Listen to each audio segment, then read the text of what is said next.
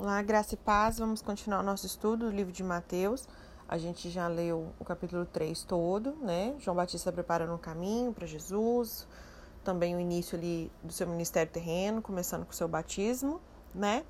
E ficamos de conversar um pouquinho algumas coisas que a gente pode aprender nesse cenário aí de João, enfim, né? Um santal sobre a vida dele, trazer algum, algumas reflexões para nosso, uma aplicação pessoal para nossa vida, né? E pegando especificamente sobre esse cenário religioso, né, onde João surge aí, a situação era bem desoladora. E se a gente for trazer muitas das vezes para uma análise espiritual, né, da nação e, e, enfim, da igreja como um todo, a gente vê que muitas vezes pode se assemelhar a isso, né? O sacerdócio na ocasião estava corrompido, infelizmente vemos isso, né, é, no nosso cenário evangélico, inclusive, são muitas situações que fogem aquilo que é bíblico, né? Nós vimos pessoas que deveriam estar se portando simplesmente com a obra do Senhor, com o seu evangelho, mas eles acabavam se tornando colaboradores de Roma, né? É para manter ali o seu status religioso. Infelizmente também vemos isso nos nossos dias né? Falando ali especificamente dos saduceus, falando dos fariseus, víamos cegos guiando outros cegos. Que isso não seja uma realidade na nossa vida, né? Por mais que a gente saiba que é, é a realidade em muitos lugares, talvez você já tenha vivenciado isso. Então, que isso possa abrir os, os olhos do seu entendimento para entender: será que eu estou sendo guiada por um outro cego? Ou para que eu não seja esse tipo de pessoa, alguém que é, não tem os olhos iluminados e quer levar alguém para um caminho que nem eu mesmo conheço. Né? Que nós não sejamos como os fariseus. Eram cegos guiando outros cegos. E eles transformaram essa religião numa plataforma de opressão, com aquele legalismo pesado, né? E nesse ambiente hostil que João aparece aí pregando. E a gente destaca que João, lembrando que a gente falou até no último áudio sobre aquele silêncio de Deus, né? João ele surge depois de 400 anos nesse silêncio profético é, da parte de Deus. A voz de Deus não era ouvida, lembrando que Deus falava através dos seus profetas, né? O templo havia sido reedificado, os sacrifícios estavam sendo feitos, as festas aconteciam, mas a palavra de Deus ela não era ouvida. E aí a palavra de Deus veio a João nesse tempo de sequidão espiritual, quando a liderança política e religiosa, né, é, estavam rendidos ao pecado. Então, não se acovarde, não se desespere, não se assuste a olhar ao seu redor e ver sequidão espiritual, ver lideranças corrompidas, né, a palavra de Deus não sendo pregada, né, liderança política e religiosa, é, rendidos ao pecado, vivendo absolutamente no pecado né, que você e eu não sejamos como João Batista da nossa geração, que nós não, não venhamos a pegar o exemplo dos fariseus, mas pegar a inspiração de João, né? É, a última profecia no Antigo Testamento, conforme eu falei no último áudio, foi em Malaquias, está registrado Malaquias 4, né, versos 5 e 6, onde Deus diz: Eis que eu vos enviarei o profeta Elias. Então, precisamos nos ater para aquilo que Deus profetiza e para o seu cumprimento. Né? Então, Deus disse: Eis que vos enviarei o profeta Elias, antes que venha o grande e terrível dia do Senhor. Estou rindo porque agora há pouco eu estava numa conferência, é, Maranata, não sei se tem alguém me ouvindo que está participando também, e o quanto a gente precisa, né, abrindo esse parênteses, estudar sobre esse grande e terrível. São duas é, características, assim, bem é, opostas, né? Esse grande é num sentido positivo, de grandiosidade mesmo, e terrível porque virá o juízo do Senhor, né? Esse dia do Senhor, eu te incentivo a estudar um pouco mais para conhecer sobre o dia do Senhor e que isso venha encher o seu coração de temor, mas de uma grande ousadia, né? De, de um, um senso de urgência por santidade, por pregar o Evangelho a toda criatura né? E acho que bem propício estudarmos sobre João Batista, porque não tem outra coisa para a gente pregar nesse tempo que não seja isso, né? E aí a profecia, continuando, né, de Malaquias 4, ele diz: Ele converterá o coração dos pais aos filhos e o coração dos filhos a seus pais, para que eu não venha e fira a terra com maldição. E daí, 400 anos depois, então se você acha que uma, promessa de Deus em sua vida está demorando, Deus não, não tarda, tá? 400 anos depois essa profecia foi cumprida, de acordo com Jesus, né? O próprio Jesus confirma isso na pessoa de João Batista.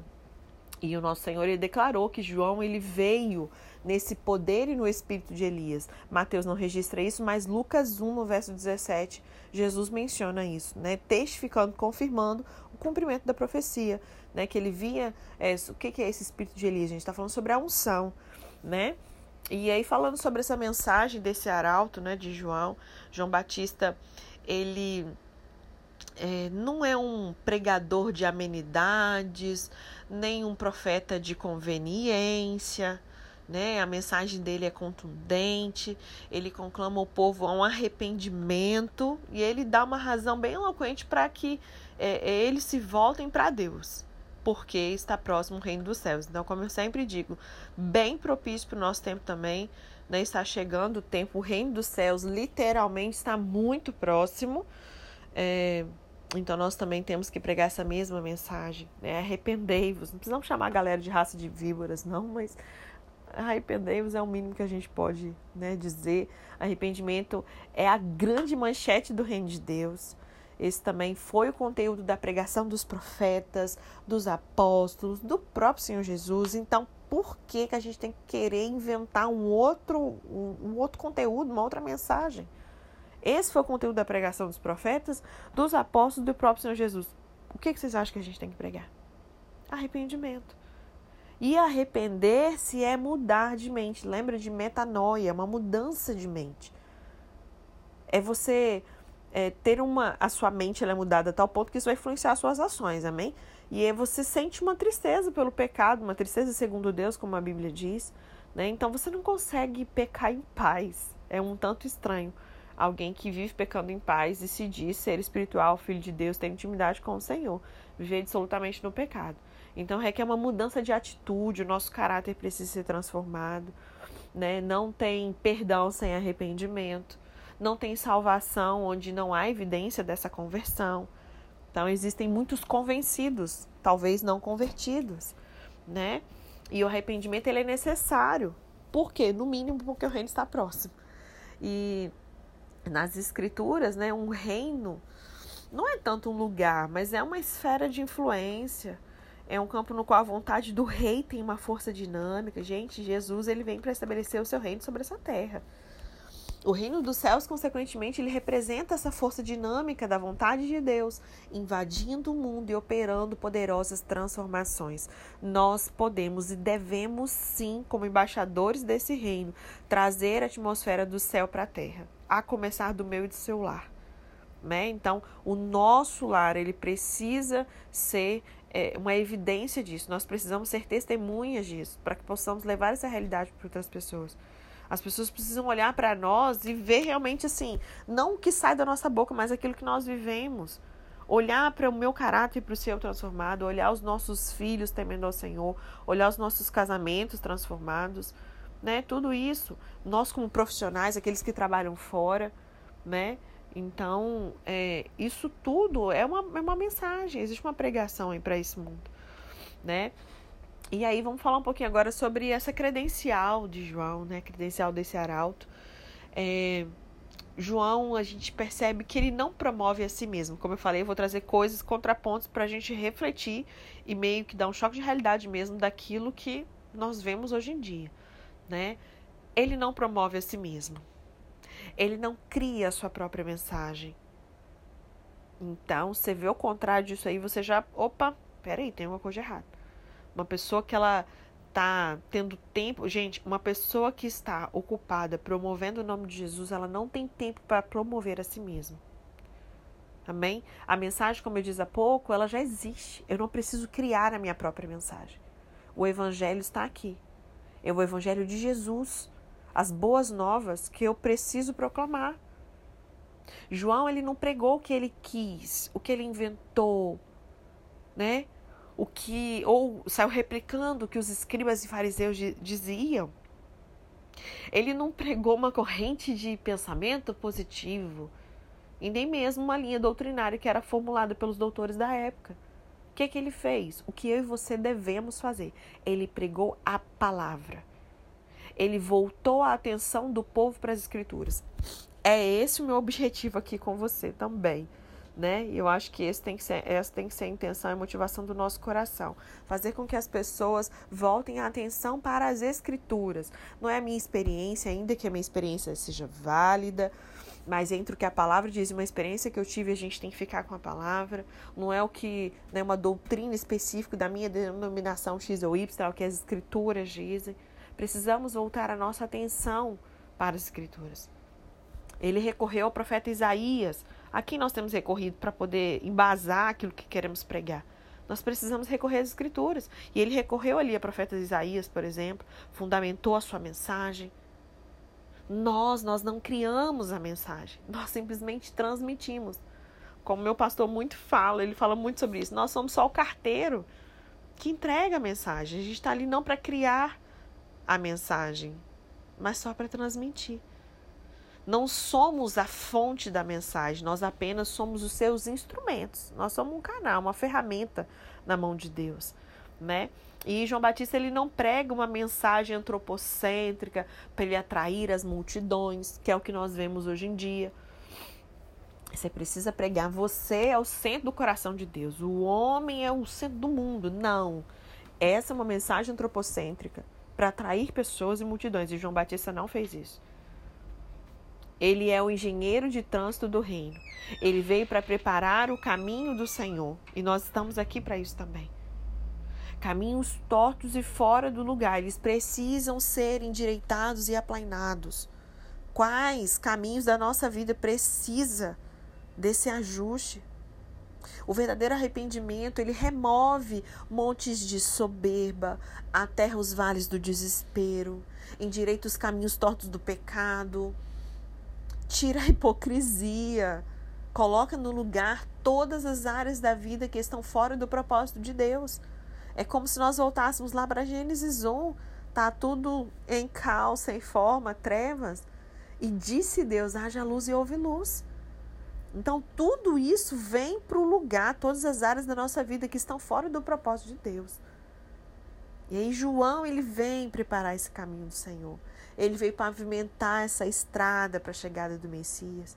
O seu ministério foi preparar o caminho, apresentar o Messias e sair de cena. É isso que a gente tem que fazer. Nós não precisamos ficar aparecendo. Nós precisamos preparar esse caminho, anunciar, apresentar o Messias e depois sair de cena, porque o resto é com ele, é o Espírito quem faz, né? E a gente não vê ele, sabe, com muito estardalhaço, tocando trombeta para mostrar a sua grandeza. Pelo contrário, ele não chama atenção para si, ele não acende, sabe, luz, holofote sobre si mesmo. O aparecimento dele é humilde. O que, que a gente precisa aprender com isso? Que o que importa não é o pregador, mas é a pregação. Não é eu e você, é o que é a palavra de Deus. Não é o mensageiro, é a mensagem. Não é o obreiro que está em destaque, é a obra. E aí João ele começa esse ministério dele nesse lugar estranho, né, o deserto da Judéia, se vestia ali de uma maneira um tanto estranha, com peles, pelos de camelo, se alimentava também de uma maneira estranha aos nossos olhos, né, gafanhoto, mel silvestre. Enfim, Spurgeon ele diz que as vestes dele indicavam a simplicidade, sua austeridade, a sua autonegação, sabe? Esse desprendimento mesmo, né? faz bem parte desse amor abnegado de Deus, assim. A comida dele, né, o produto do deserto onde ele morava, mostrou que ele não se importava com os luxos. Gente, não tem problema nós termos uma vida, sabe, é, abastada com bastante tranquilidade, termos mesmo para desfrutar. O problema é o nosso coração estar tá nessas coisas. O problema não é você ter coisas, é as coisas terem o seu coração. Amém? João Batista ele não era um homem dado às rodas dos poderosos, nem frequentador de banquetes requintados, pelo contrário, né? Ele abriu mão dos palácios para ir para o deserto. Essa é uma característica da geração de João Batista.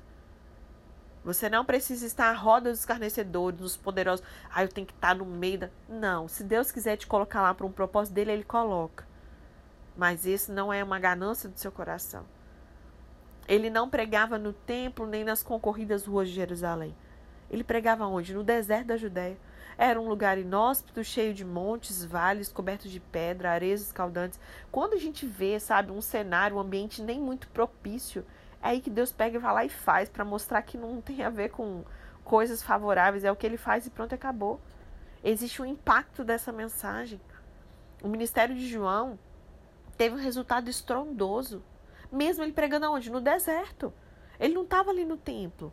Mas mesmo nesse cenário, no deserto, multidões iam das cidades e vilas para poder ouvi-lo. Pessoas de Jerusalém, de toda a Judéia, de toda a circunvizinhança ali do Jordão, iam ao encontro dele, eram por ele batizados ali no Rio Jordão, confessando os seus pecados. Então, o que, que a gente aprende com isso? Não é um lugar que faz o homem, gente. É o homem que faz o lugar, tem a ver com aquilo que você carrega. João Batista ele não estava pregando no templo, mas no deserto, e porque ele era uma voz, essa voz foi ouvida. O problema é quem é que está endossando, quem é que te respalda? É o próprio Senhor que te estabeleceu? Então essa sua voz vai ser ouvida. Porque a ele veio a palavra do Senhor, e aí o povo veio a ele para ouvi-lo. Não tem a ver com a Maíra falando do lado de cá, tem a ver com a voz do Senhor e essa voz sendo ouvida através da minha voz, mas não tem a ver comigo. É a palavra do Senhor que está vindo ao meu encontro ou ao seu encontro. Nem sempre Deus trabalha pelas vias oficiais. Não adianta você querer botar Deus numa caixinha. Deus ele vira a mesa, ele faz do jeito que ele quer. Deus ele não se adequa aos nossos esquemas humanos. É só olhar para João, a gente vai ter clareza disso, dentre tantos outros exemplos, né? João ele chama as multidões para fora do templo. O que, que significa igreja, gente? Eclésia chamados para fora. Nós temos sim os nossos templos físicos, nós nos ajuntamos ali como igreja, como corpo, coinonia, comunhão. Mas nós precisamos viver isso fora das quatro paredes. João chama as multidões para fora do templo de Jerusalém rumo ao deserto. É preciso que se comece algo radicalmente novo. Quando as multidões se dirigiam ao deserto para ouvi-lo, João não fazia cócegas nos ouvidos. Ah, então agora eu preciso ter uma mensagem que vai, sabe? Nossa, eu não posso julgar, não posso condenar. Não. Ele não pregou amenidades. Ele os feriu com a verdade. A palavra faz isso com a gente, sim. Precisa nos confrontar. A verdade, quando ela encontra com a mentira, ela provoca essa ruptura mesmo. Existe essa convocação da palavra de Deus a to todos ao arrependimento. A sua mensagem exigia, exigia uma mudança radical. Eu tô rindo porque eu tô lembrando do nosso estudo é, no clube de leitura, né? Quem já ouviu o áudio de hoje, que hoje eu inverti. Geralmente, Talmidins rola o estudo primeiro de Mateus aqui, com os Talmidins, e depois eu faço o estudo do clube de leitura. Mas hoje, especialmente, eu inverti minha rotina aqui de segunda-feira. Fiz um faxinão doido aqui por causa do fim de semana que passamos fora. E aí, vocês podem perceber pela minha voz, né? A rinite mas veio uma, com uma força, gente. Eu precisei conseguir parar de espirrar. para conseguir voltar aqui para gravar, né? Eu falei, já sei, vou gravar primeiro o clube de leitura, o nosso estudo do livro Segredos do Lugar Secreto, de Bob Sorge. Se você tá um tá aqui não participe do clube de leitura, eu te convido a participar, tá bom? E aí, hoje nós estudamos, iniciamos o capítulo 4, e o título do capítulo é sobre obediência radical. Né? Então, a gente estava falando sobre essa obediência radical, sobre essa mudança que ocorre. E aí, lendo aqui agora o nosso estudo de hoje, né? Me lembrei como é que as coisas estão amarradinhas. Deus sempre faz isso, né? As, o Espírito é o mesmo. E glória a Deus por isso. Então a gente vê que essa mensagem, ela exige, gente, se a mensagem que está sendo pregada para você não exige uma mudança radical, cai fora. Isso é tudo menos o Evangelho de Cristo. Amém? Outra coisa, ninguém pode esperar em Cristo se primeiro não se desesperar de si mesmo. Ninguém pode confiar em Cristo sem primeiro descrer dos seus próprios méritos. Porque enquanto você é o bonzão, você é forte, você é isso, aquilo, outro, você não precisa de Cristo. Não é nos seus próprios méritos. Amém? E aí João ele prega, né?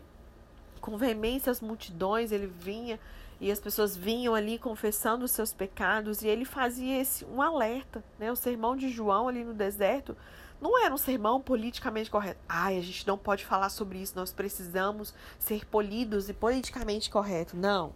Sabe o que, que nós precisamos? É sermos biblicamente corretos, não é politicamente correto, não. Ele não pregou para agradar os seus ouvintes, mas é para feri-los com a espada do Espírito, levá-los ao arrependimento. É isso que nós precisamos fazer nos tempos de hoje. O nosso sermão tem que ser como de João Batista, nesse deserto que nós vivemos atualmente, dessa sequidão espiritual espalhada por aí. Chega de ser politicamente correto. Vamos ser biblicamente corretos. Para de querer pregar uma palavra para agradar os ouvintes. Ai, mas isso vai, vai ferir, vai. Não, é para isso mesmo. A espada do Espírito está aí para levar as pessoas ao arrependimento. E existem alguns pontos aqui que eu queria destacar com relação a esse alerta que João fazia com, através do seu sermão.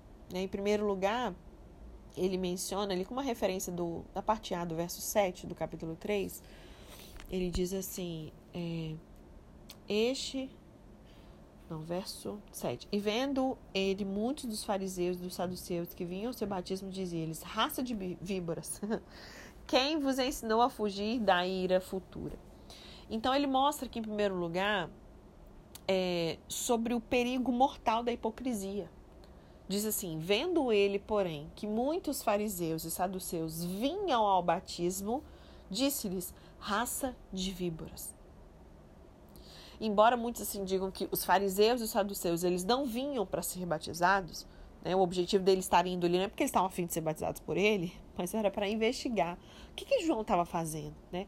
Qual era o propósito ali?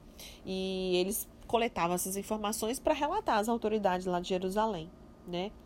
A gente entende que João ele viu a podridão e hipocrisia dessa profissão de fé que os fariseus e saduceus estavam fazendo e aí ele usa uma linguagem adequada para descrever esse caso, raça de víboras, né? E aí não se escandalize, sabe? Fazendo mais um parênteses aqui, quando seus olhos forem iluminados pelo Senhor, discernimento de espírito ele vai chegando, maturidade nesse relacionamento íntimo, no secreto com o Senhor, um tempo de exposição à unção do Espírito, à palavra de Deus, você vai começar a discernir mesmo aqueles que são saduceus e fariseus.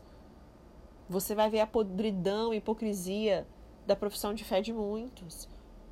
Que, em primeiro lugar, isso seja para a sua vida, amém? Que isso não seja uma realidade. Mas a partir do momento em que Cristo transforma a sua vida, essa podridão é limpa, você não é mais hipócrita, você realmente vive aquilo que você professa, você tem uma vida que tem uma ação correspondente, frutos que comprovam a profissão de fé que você tem. Aí, ok. Depois disso, você vai começar a identificar aqueles que não. que vivem assim. E aí, não cabe a nós passar a mão na cabeça e fingir, não. Nós precisamos não negociar com o Evangelho de Cristo. Quando ele usa essa expressão aqui, raça de víboras, né? Imagina, gente, ele estava no deserto. Era habitual João ele ver ninhadas de cobras pelas tocas, fendas das pedras. Né? E quando as cobras elas sentiam o calor do fogo, é óbvio que aqui também, né? Só lembrar lá de Gênesis 3, a gente vai lembrar aqui também sobre o espírito que existia por trás desses homens também, né? Desses religiosos aí. A linda serpente está aí por trás disso tudo, né? Para dizer o contrário. E aí, o que, que acontecia? Quando as cobras sentiam o calor do fogo, elas corriam para a segurança da toca. Então, quando João também chama eles de raça de víboras, né? João ele revela essa disparidade brutal entre a palavra de arrependimento que ele estava pregando, que ele trazia ali nos seus lábios, e as atitudes perversas que eles carregavam no coração, que era evidenciado nas suas sessões, porque a boca fala que o coração está cheio mesmo. Né? E aí os fariseus, eles representavam essa superstição hipócrita. Já os saduceus era aquela descrença bem carnal. Os fariseus eles eram conservadores na teologia, mas eles eram ao mesmo tempo que eram bem conservadores na sua teologia, eles eram complacentes consigo mesmos na ética. Havia meio que um abismo entre o que pregavam e o que viviam. Eu não sei você, mas eu vejo isso hoje em dia. Não era só na época de João. Na nossa época existe a mesma coisa. Eu não sei você, mas eu um dia fui assim. Um dia eu era uma pessoa que pregava uma coisa e, pre... e vivia outra. Glória a Deus que eu tive um encontro pessoal e verdadeiro e genuíno com o Senhor. E Ele mudou essa minha história. Mas muitos ainda vivem assim, nesse abismo entre o que se prega e o que vive. Então, se você está vivendo a situação que um dia eu vivi, que esses fariseus estavam vivendo ali, eu oro para que em nome de Jesus você tenha um encontro com o Senhor hoje e que isso marque a sua vida de uma vez por todas. Que gere, assim, sabe, um constrangimento no seu coração, sabe, um temor e um amor tão grande pelo Senhor, que haja uma confissão de pecados, pecados que você tem vivido e não tem confessado, e que haja uma mudança radical na sua vida.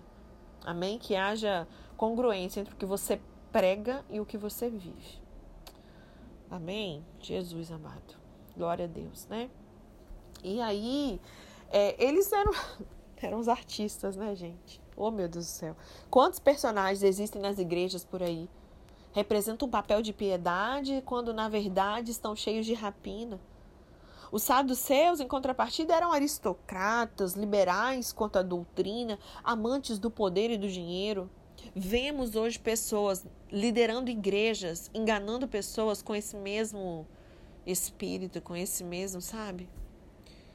E aí, quando João viu que esses líderes também vinham para o batismo, chamou ele de raça de víboras, mostrando que o veneno que eles carregavam era pior até do que o veneno das serpentes. Por quê? Porque o veneno das serpentes foi o próprio Deus quem colocou nelas, mas esse veneno da hipocrisia, que eles carregavam no coração foi neles colocado pelo diabo, porque eles deram lugar ao diabo. Amém? Um outro ponto para a gente finalizar, amanhã a gente continua, é, ele fala aqui ainda nesse verso 7, né, sobre o perigo real do inferno. Ele diz assim: Quem vos induziu a fugir da ira vindoura? Ô, oh, gente, mais uma vez eu venho te incentivar a estudar sobre o fim dos tempos. Não é para te dar medo, não é para você ficar confuso, não. Porque, por exemplo, né, quando fala sobre o fim dos tempos, a gente lembra de Apocalipse. E Apocalipse, o livro Revelation, é o livro das revelações de Jesus. Gente, vou até abrir aqui minha Bíblia. Meu, o texto, eu acho que o livro da minha Bíblia mais rabiscado é Apocalipse, vocês não têm noção. Olha o que diz Apocalipse 1: revelação de Jesus que Deus deu para mostrar aos seus servos o que em breve há de acontecer. Gente, eu quero saber se é uma revelação de Jesus, eu quero receber, né? Então que nós possamos criar essa consciência dessa ira vindoura, porque a gente nasceu nesse período da graça, essa dispensação onde o amor e a misericórdia de Deus estão nessa face, está nessa dispensação. Só que aonde a misericórdia, o dia que a misericórdia de Deus, que é longânima, ele, né, como o apóstolo Pedro diz é, nas suas epístolas, é, as pessoas questionam, mas aqui não está demorando demais, não. Vocês falam que vai voltar tanto tempo, está tardando, eu tô achando. E ele fala, não, ele não está tardando, ele não está atrasado, ele não está demorando. Ele está dando tempo para que ninguém se perca. Ô, oh, gente, primeiro lugar que você tenha certeza da sua salvação. Em segundo lugar, tendo essa convicção, que haja assim, ai, Jesus, que seu coração venha queimar pelas almas. Pessoas estão indo para o inferno. Existe um perigo real de inferno. Outra coisa que não se prega mais, né? E aí existe essa ira vindoura. Como que a gente pode viver a nossa vida dia a dia alheios a isso? porque Deus é amor, mas ele também é fogo consumidor. A taça da sua ira está ficando cheia, daqui a pouco vai haver o derramar dessa taça. Não vai ter como fugir da ira vindoura. Amém? Então, quem tem ouvidos, ouça. Ouça. Amém? Recado dado. E aí, João Batista, ele não evitou falar desses temas graves como a ira vindoura. Que eu e também você não venhamos a fugir Maíra, mas eu não entendo. Estude sobre, como eu tenho feito. Né? Procure saber. Tem pessoas que sabem muito a respeito desse assunto, que estudam da palavra de Deus. Não, gente, mas cuidado da onde vocês procuram ajuda, em nome de Jesus. Que o que tem de heresia e besteira por aí Não está escrito, né? Então, é melhor exortar as pessoas a fugirem da ira vindoura agora, né? Tipo, ó, vamos pegar o caminho contrário. Para que, que você vai, vai ficar assim, separado de Deus? É melhor sim fazer com que as pessoas fujam desse caminho que elas estavam indo, né, de frente com a ira de Deus que vai ser derramado, do que acalmar elas com o anestésico da mentira que é o que eles faziam, mantendo essas pessoas no caminho da perdição. Então é preferível eu te falar uma verdade nua e crua aqui, né, do que eu ficar aqui, ah, então, não. Jesus está voltando, o inferno é real. Daqui a pouco o juízo de Deus, a ira de Deus vai ser derramado sobre as nações e nós precisamos estar prontos. Nós precisamos estar em Cristo, com as nossas vestes, sabe, alvejadas pelo sangue de Jesus. Nós precisamos nos preparar para esse grande dia. Não é o nosso assunto aqui, mas como eu já falei, o livro de Mateus, ele fala um pouquinho sobre algumas coisas do tempo do fim. Lá para frente a gente vai estudar sobre isso, né? Mas eu não podia deixar de falar sobre isso também, já que esse versículo também falava sobre essa ira vindoura. Amém? Então, amanhã a gente continua com alguns outros pontos que a gente pode aprender nesse capítulo 3 e trazer para a nossa vida atual, tá bom? Deus te abençoe. Seja abençoadíssimo na prática da palavra.